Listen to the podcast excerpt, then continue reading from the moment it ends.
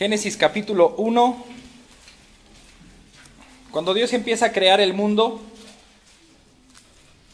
Él empieza como que a analizar todo lo que hace. Y en algunos versículos dice, y vio Dios lo que había hecho y era bueno. Y vio Dios y era bueno.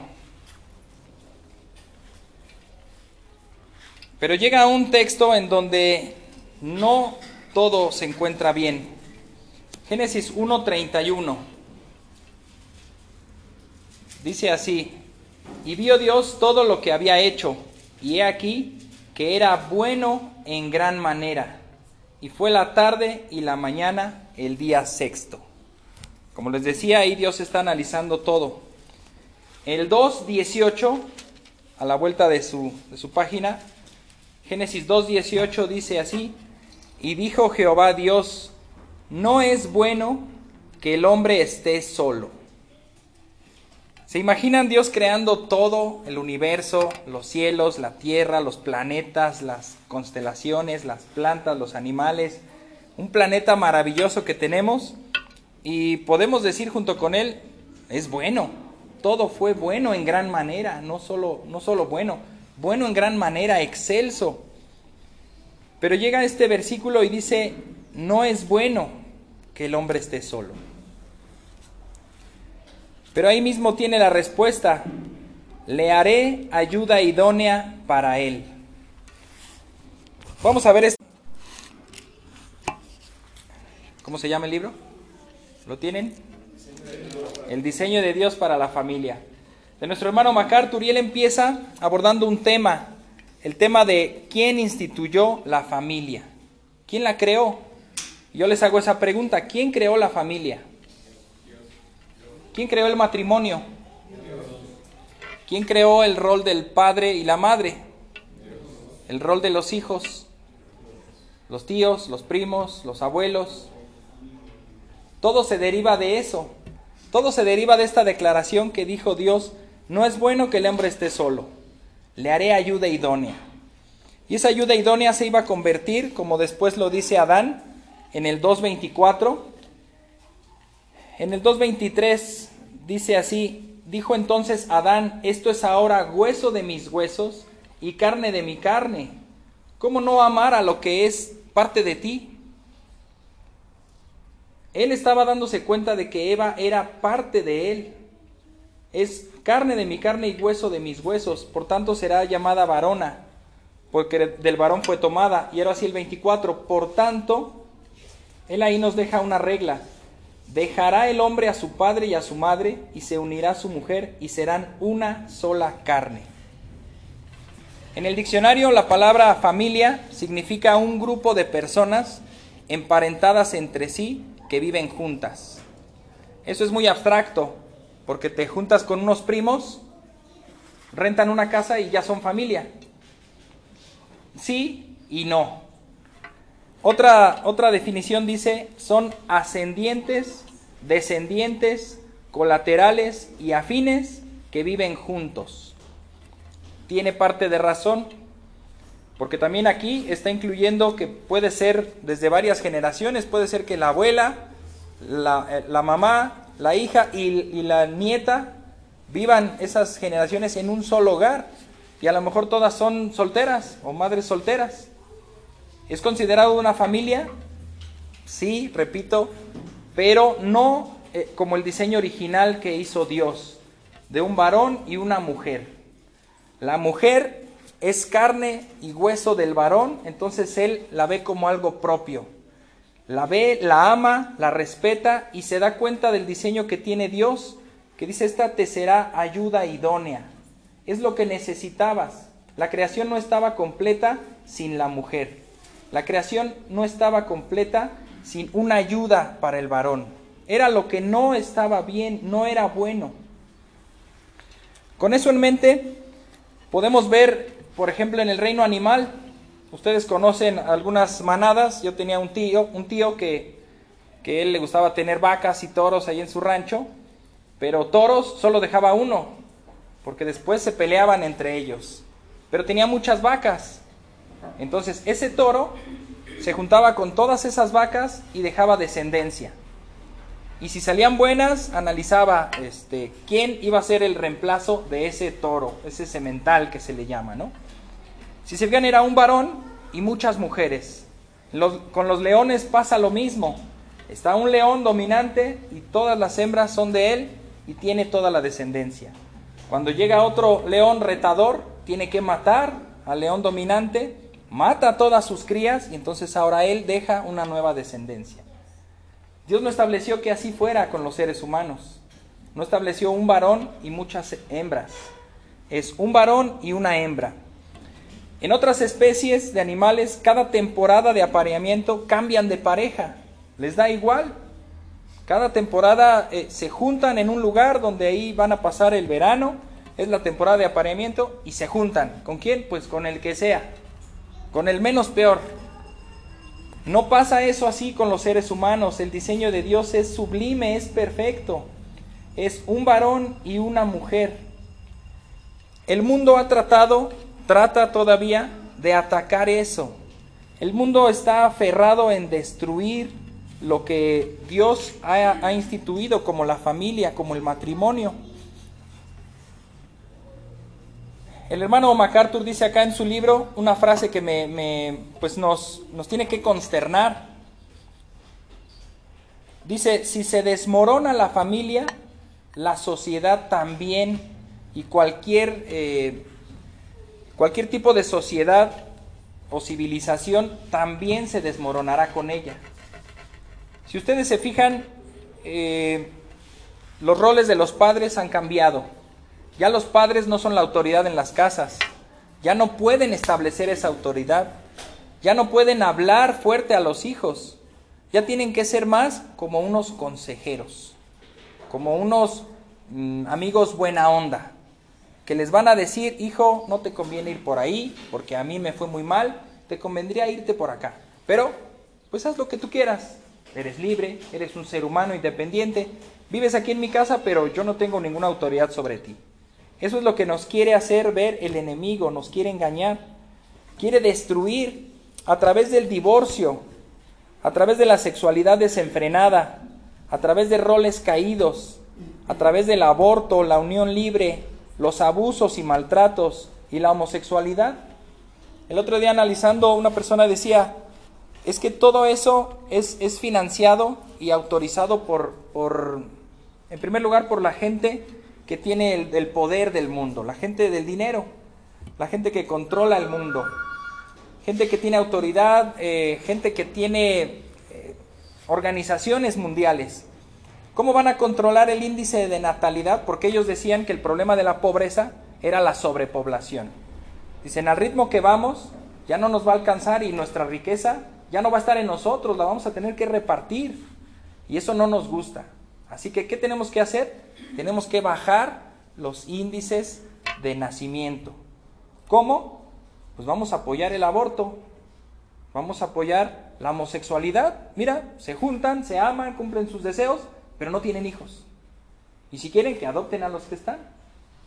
Y ya nos libramos de una creciente eh, índice de natalidad.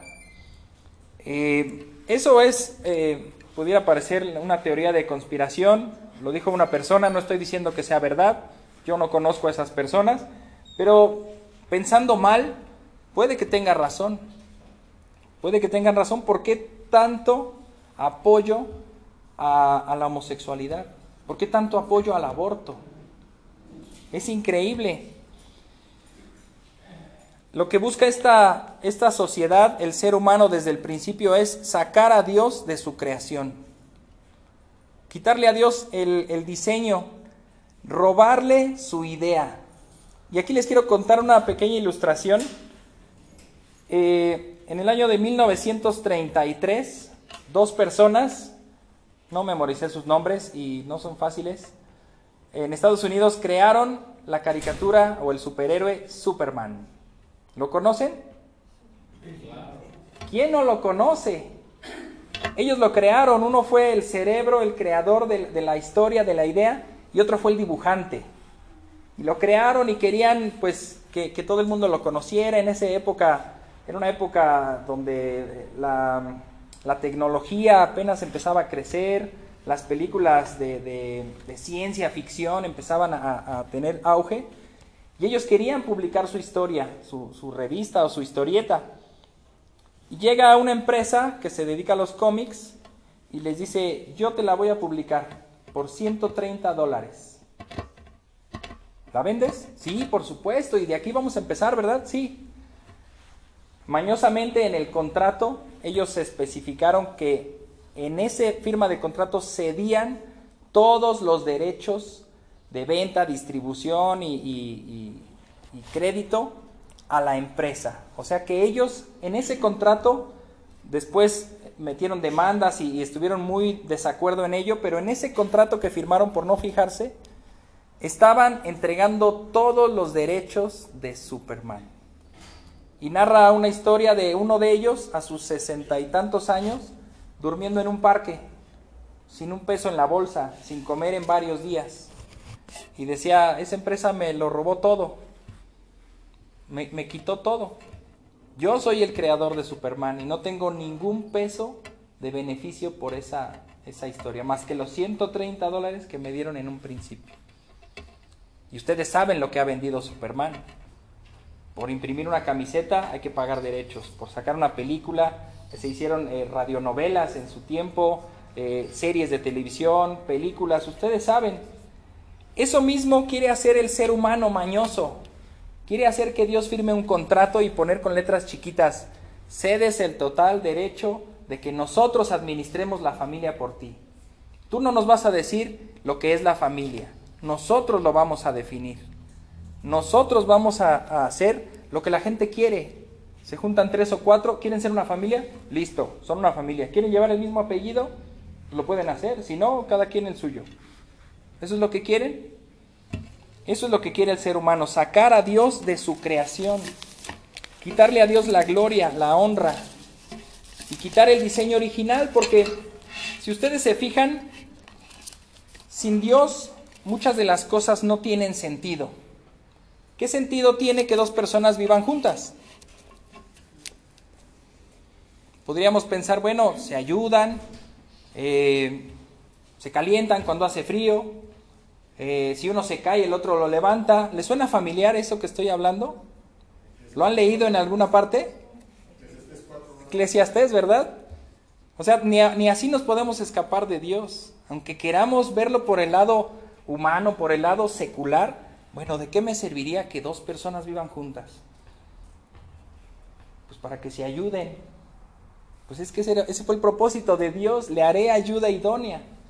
Bueno, para que se acompañen. Fue el propósito de Dios. Para que si uno se cae, el otro lo levante. Fue propósito de Dios. El ser humano quiere sacar a Dios de su creación. Ahora, así como reconocemos que Dios es el autor, el creador de la familia, también debemos reconocer que solo los creyentes podrán entenderla, valorarla y obedecer las instrucciones que Dios les da. Estuve buscando varias ilustraciones, pero creo que ninguna da en el clavo. Pero en esta sociedad posmoderna, así se le llama, ya pasó la modernidad, ahora estamos posmodernidad, en donde todo es cuestionable. En la era moderna, que fue eh, de los 60 para acá, se empezó a cuestionar la autoridad. ¿Por qué tengo que hacer lo que tú me dices? ¿Por qué? Yo no quiero. ¿Por qué vas a iniciar una guerra? Yo no quiero ir. ¿Por qué vas a estar en paz? Yo quiero ir a la guerra. Todo es cuestionable. Ahora ni siquiera Ahora es, todo es de acuerdo al cristal con que se mira. Tú tienes tu opinión, no la voy a cuestionar. Yo tengo mi opinión. Esa es la era postmoderna. En esta era le hemos intentado quitar cosas esenciales. Les repito, busqué algo pero no lo encontré. A ver si ustedes me ayudan a encontrar la ilustración que más se asemeje. Por ejemplo, tenemos leche sin Leche sin lactosa. ¿Cómo puede ser eso? Leche sin lactosa. Entonces, ¿qué te estás tomando? ¿Agua con qué? ¿Quién sabe, verdad? Eh, Hay otra por ahí, café sin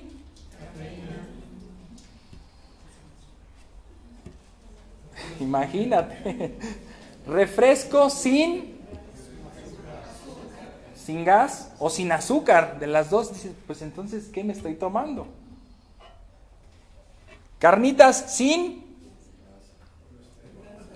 Imagínate, ya solo eso nos falta, ¿no? Carnitas kosher. Carnitas sin cerdo. ¿Cómo puede ser algo así? Ya solo nos falta eso. Ahora quieren hacer familia sin Dios. Familia sin Dios, por ahí dijeron sin hijos, sí. Familia sin hijos, aunque está registrado muchas familias de la Biblia no, no podían tener hijos. Y también puede ser la voluntad de Dios. Familia sin Dios es lo que quiere la era postmoderna. Familia sin Dios. Me gustaría que me acompañaran a Mateo 7. El hermano MacArthur nos hace recordar esta enseñanza que dice Jesús. Porque puede haber familias, y eso hermanos, de verdad para vergüenza nuestra, puede haber familias que sean más sólidas, familias más amorosas, familias que siempre se acompañan, que siempre están juntas, que tienen misericordia. Vamos a Mateo 7 del 26 al 27.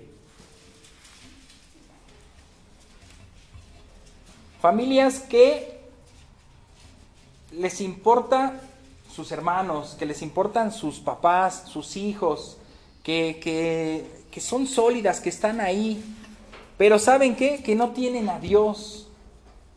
Dice uno, pues puede estar muy bonito el edificio, pero ¿en qué está cimentado? Vamos a leer Mateo 7, 26 al 27.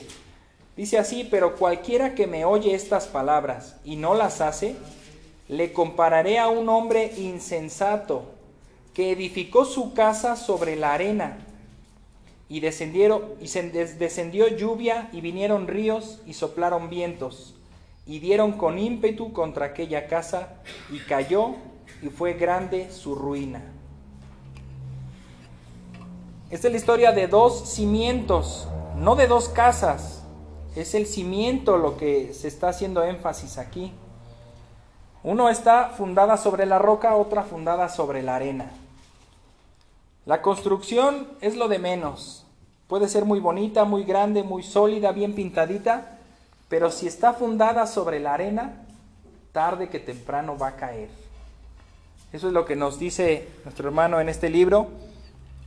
Podrá ser una familia excelente, pero si no tiene a Dios, si no tiene a Cristo, tarde que temprano se va a desmoronar. Repito, la sociedad postmoderna busca eso, que se desmorone la familia, que se desmorone. Ahora, la pregunta es, ¿cómo agradar a Dios? ¿Cómo agradar a Dios a través de nuestra familia? Dios tiene preceptos, tiene instrucciones, tiene mandatos, tiene un orden si nosotros lo hacemos al revés, no sale. Si nosotros no respetamos esa fórmula, no es efectivo. En Romanos capítulo 8 dice, dice Pablo que la carne no puede agradar a Dios, solo el espíritu. Los que andan en la carne no ni siquiera pueden. Vamos ahí a Romanos 8, 7 y 8. Porque repito, ser una buena familia, ser una familia honesta, ser una familia eh, que ha logrado desarrollarse, que está con sus hijos en armonía, que todo va bien, que lograron ser profesionistas, que no tienen vicios, que hacen cosas buenas, ayudan en la sociedad, son ecologistas, no fuman, no, no, no toman, no son violentos, son pacíficos. Sí, excelente. ¿Y el fundamento? No, pues no, no tienen a Dios en su vida. Es de, es de temerse. Romanos 8, 7 y 8. Dice así, por cuanto los designios de la carne son enemistad contra Dios, porque no se sujetan a la ley de Dios, ni tampoco pueden. Y los que viven según la carne no pueden agradar a Dios. Hay dos cosas que en este capítulo 1 vamos a ver para ser una familia dirigida por Dios. Número uno es ser creyente. Y el, capítulo en el que está basado las enseñanzas de este libro es, es Efesios, es Efesios capítulo 5. Pero para poder llegar ahí, Pablo inicia desde el capítulo 4 una serie de cosas que vamos a, vamos a ir allá, vamos a ir a Efesios capítulo 4, si ustedes me acompañan. No vamos a verlos a profundidad porque es muy, es muy extenso. Solo los vamos a ver por encima Solo los vamos a citar lo que el hermano puso en, su, en, el bosquejo de este capítulo. Es como la preparación para entrar de lleno a lo que es la familia. El hermano dice, es necesario que para que tu familia sea guiada por Dios, que tu familia sea el diseño de Dios, es necesario que tú seas creyente. Porque si no eres creyente, va a pasar lo que sucede con esta casa. Se va a desmoronar, el fundamento no está ahí. Entonces Pablo empieza a decir desde el capítulo 4, empieza a dar instrucciones y vamos a ver algunos versículos como el 4.1. Yo pues, preso en el Señor, os ruego que andéis como es digno de la vocación con que fuisteis llamados. Aquí Pablo está diciendo, bueno, si eres creyente, por favor, compórtate como creyente. Camina como creyente. Los ejemplos que les di, si tú eres leche, no quiero leche rebajada, no quiero leche light, leche sin grasa, leche sin azúcar, leche sin proteínas, quiero leche entera. Si tú eres leche, compórtate como leche. Si tú eres creyente, anda como creyente. Porque si no es imposible que vengamos a talleres de la familia, a talleres para padres, a discipulados, si no eres creyente. Es imposible. ¿Cómo pretendes agradar a Dios en tu carne? No se puede, decía el texto en Romanos, ni siquiera puede. No quiere y no puede.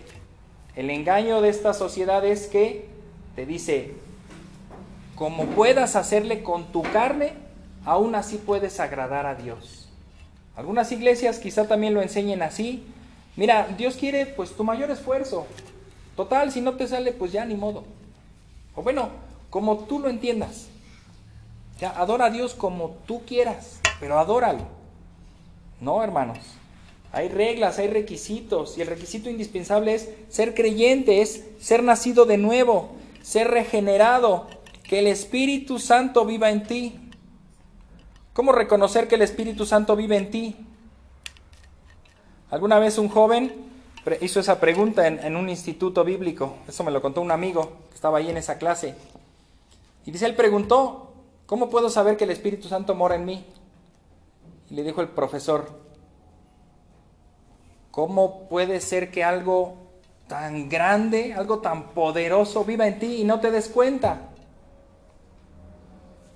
no lo ves, si no lo sientes, si no, si no está ahí, si no es algo tan poderoso en ti, pues tal vez no esté. Examínate, examínate.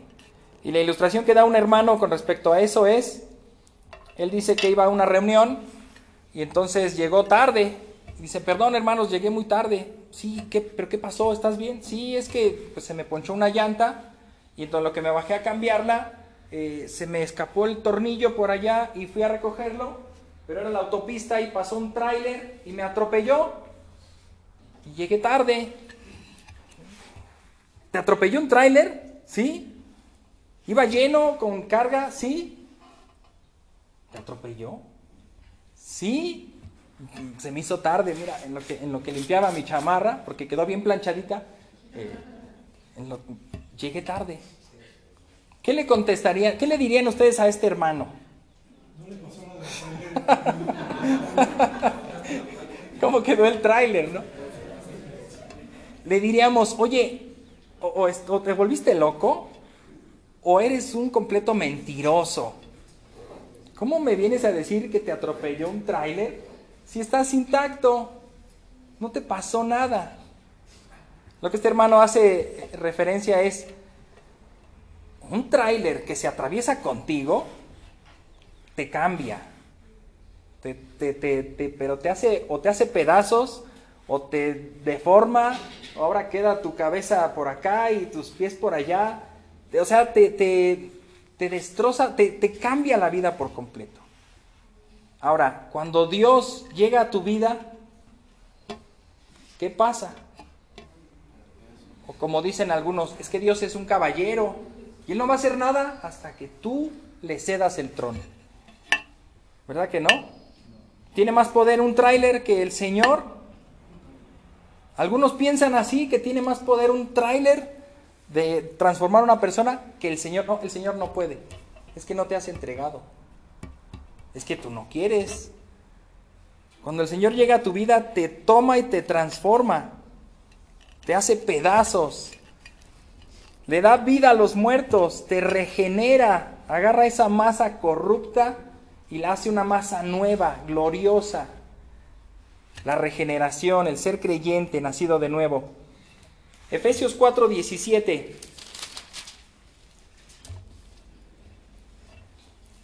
Sigue diciendo Pablo, esto pues digo y requiero en el Señor, que ya no andéis como los otros gentiles, que andan en la vanidad de su mente. Ya no, ya no es así. Ahora has sido encontrado por el Señor, ya no debes ir en ese camino por el que ibas.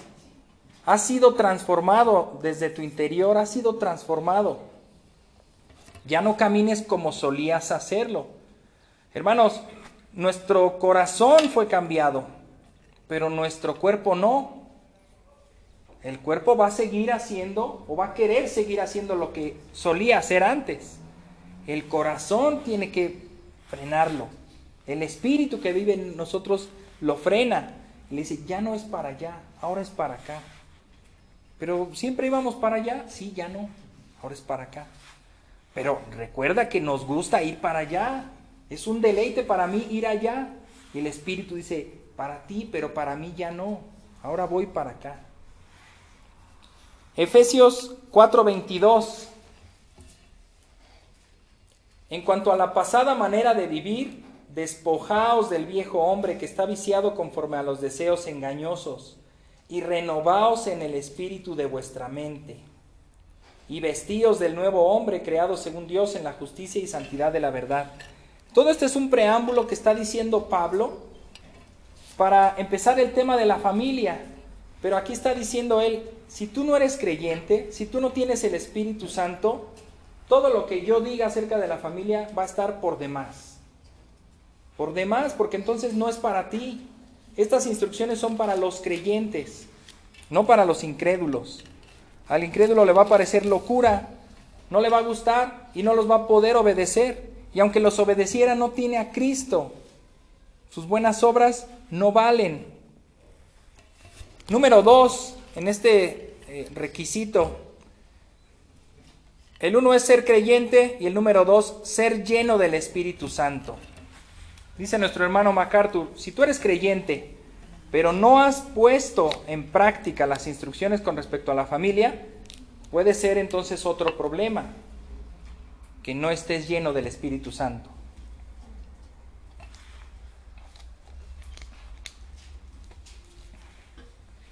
Debemos tener esa práctica, hermanos, como familia, como miembros de la iglesia, como individuos, como amigos,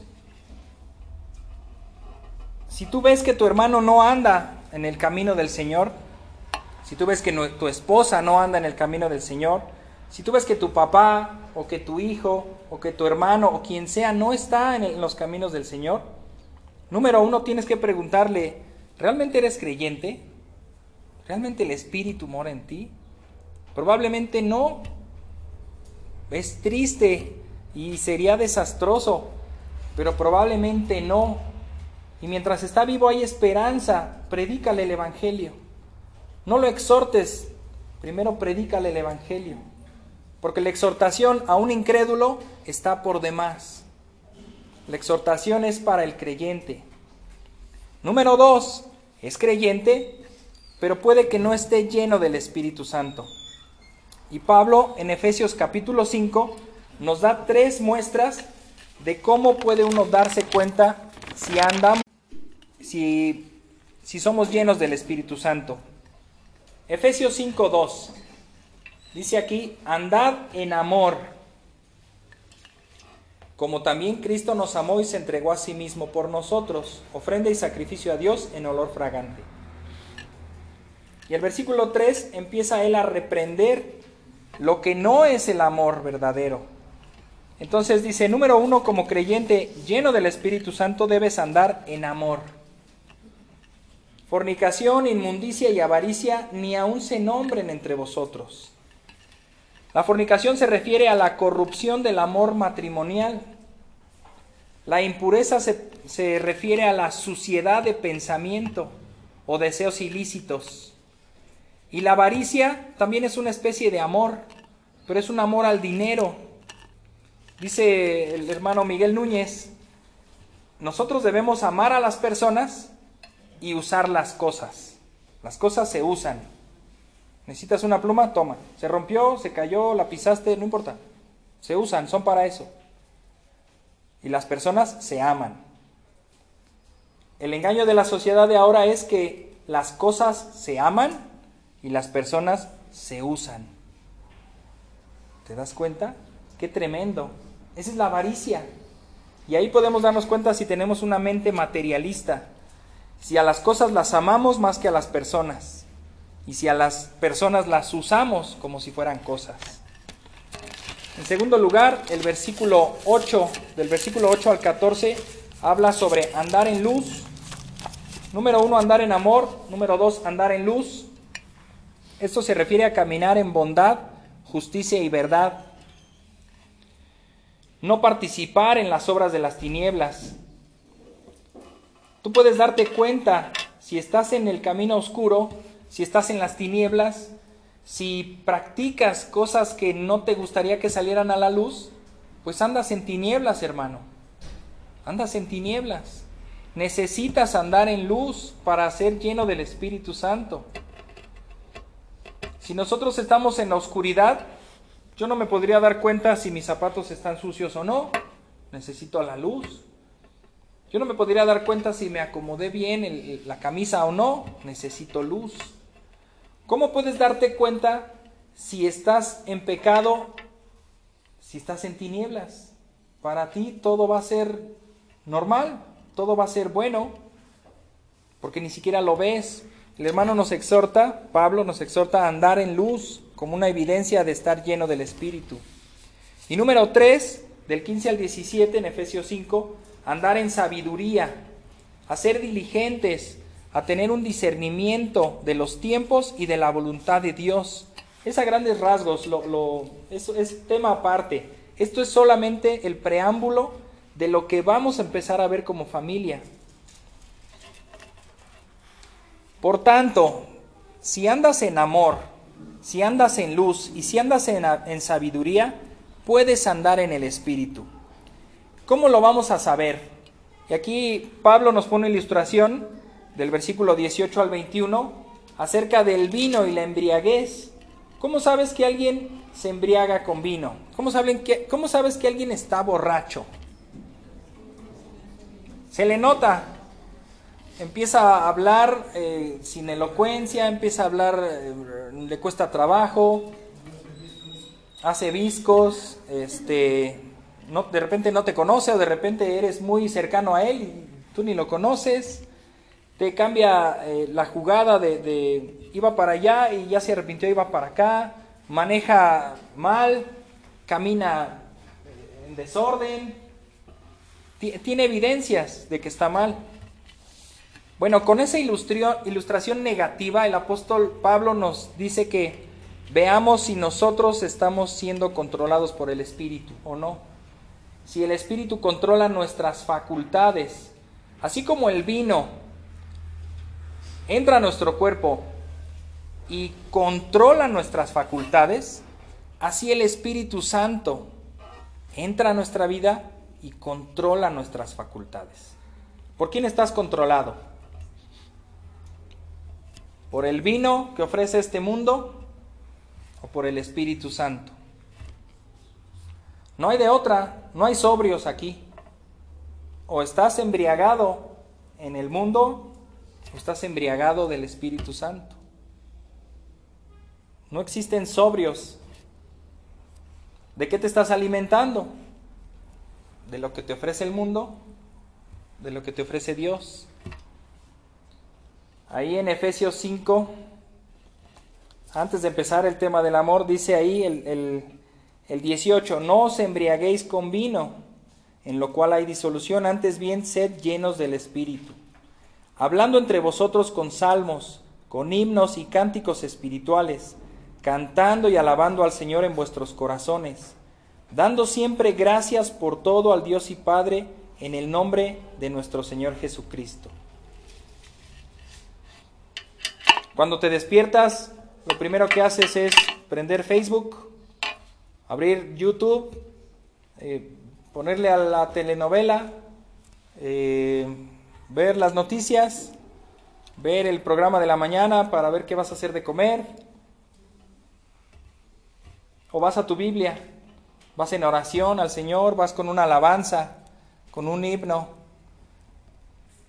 Durante el día, prefieres ir escuchando eh, el radio con cualquier persona que esté hablando de cualquier tema, o puedes poner una predicación, puedes poner unas alabanzas.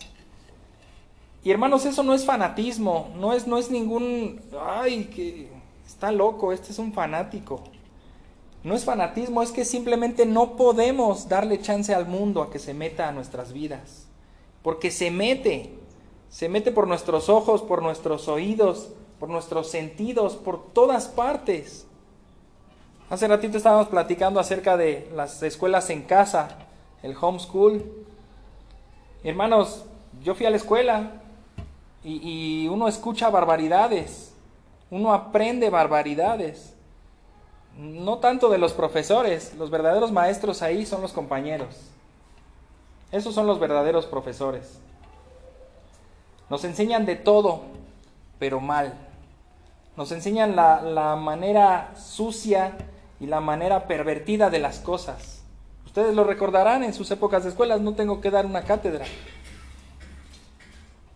Si a nuestros hijos los mandamos ahora a las escuelas, y no están ellos preparados, no están ellos firmes con la armadura de Cristo, ¿qué les va a pasar? Van a ser destrozados, van a atacar su mente, sus ojos, su corazón. Van a ser atacados. Tampoco digo que los tengas presos ahí en tu casa y con un, cristal y imágenes con versículos bíblicos. Tienen que salir al mundo, tienen que enfrentar muchas cosas. Lo único que digo es que quizá no están listos. Nunca estamos listos. Ahora nosotros, dice acá, hay de dos sopas. Te alimentas del mundo, te alimentas del espíritu. ¿Y el resultado cuál es? A ver, camina. A ver, haz un cuatro, como decían antes. Si te puedes mantener en equilibrio. ¿Qué va a definir tu vida? ¿Estás lleno del Espíritu Santo? ¿Eres creyente? Con ese preámbulo, la siguiente sesión ya veremos el, principio de la sumisión.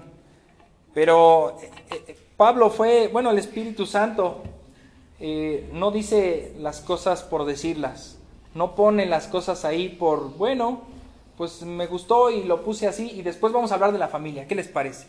Todo tiene un porqué y un para qué. Esta es una preparación para analizarnos, para examinarnos, para exhortarnos entre nosotros si andamos o no en el Espíritu, si somos o no creyentes. Vamos a darle gracias a Dios y que el fundamento sea el correcto, que sea Cristo esa roca con la cual vamos a cimentar nuestra familia, que podamos dar ese fruto del Espíritu Santo. Porque sólo así podemos amar a nuestros familiares Solo así podemos guiarlos, solo así podemos cumplir el propósito de Dios para la familia. Padre, gracias por este día, por esta enseñanza, por este libro. Gracias porque tú hablas primeramente a nuestro corazón. No solo quieres que hagamos cosas, no solo quieres que vivamos de tal o cual manera, quieres que seamos, que seamos creyentes, que seamos tus hijos. Al ser tus hijos, número dos, debemos ser llenos del Espíritu Santo. Padre, ayúdanos porque nos cuesta mucho trabajo, somos muy atacados todo el tiempo. Nuestro mismo cuerpo nos ataca al no querer levantarse temprano, al no querer iniciar con una oración el día, no querer estudiar tu palabra. Nuestro cuerpo quiere seguir como antes, como ese viejo hombre que le era más fácil prender la televisión que abrir la Biblia, que le era más fácil abrir las redes sociales que hacer una oración con sus hijos. Pero Señor, tú nos has puesto en esta iglesia con ese compromiso de ser luz y ser sal y ser radicales. No podemos jugar con el mundo. La amistad con el mundo es enemistad contra Dios. No hay términos medios. O nos estamos llenando del mundo o nos estamos llenando de ti, Señor. O somos amigos del mundo o somos amigos tuyos. O estamos en el camino angosto o en el camino estrecho. Perdón, el camino ancho. No hay más, solo son dos. No hay en medio. Señor, queremos que nos ayudes porque la familia es lo que puede transformar una nación. La familia con los valores que tú nos has dado, con tu diseño, Padre, de un Padre responsable, amoroso, protector, cuidador con una madre respetuosa, sumisa, ayuda, que ama también a sus hijos, que guía su hogar, que cuida, que anda viendo por, por toda su casa, previniéndose de, de las catástrofes del invierno, del frío. Y Señor, tú nos has dado roles muy diferentes, pero complementarios. Y Padre, a nuestros hijos que pues nos ven y tienen que aprender tarde que temprano de nosotros. ¿Cómo van a escoger una buena esposa? Pues tienen que verla en casa. ¿Cómo van a escoger un buen marido? Tienen que verlo en nosotros como padres, como maridos. No les tenemos que pedir que escojan bien si en nuestra casa no ven algo que está correcto. Ayúdanos, Padre, es una gran responsabilidad como familias cristianas porque somos atacados por muchos, por muchas, muchos enemigos al, al mismo tiempo. Y Señor, Confiamos en tu palabra que nos dices que la iglesia prevalecerá y a su vez la familia prevalecerá porque es tu diseño, porque es tu plan. Los creyentes prevaleceremos porque eres tú el que nos hace perseverar, el que nos hace resistir y el que nos da esa armadura para poder soportar. Gracias Padre, que sea glorificado tu nombre en cada familia de esta iglesia. En Cristo Jesús. Amén.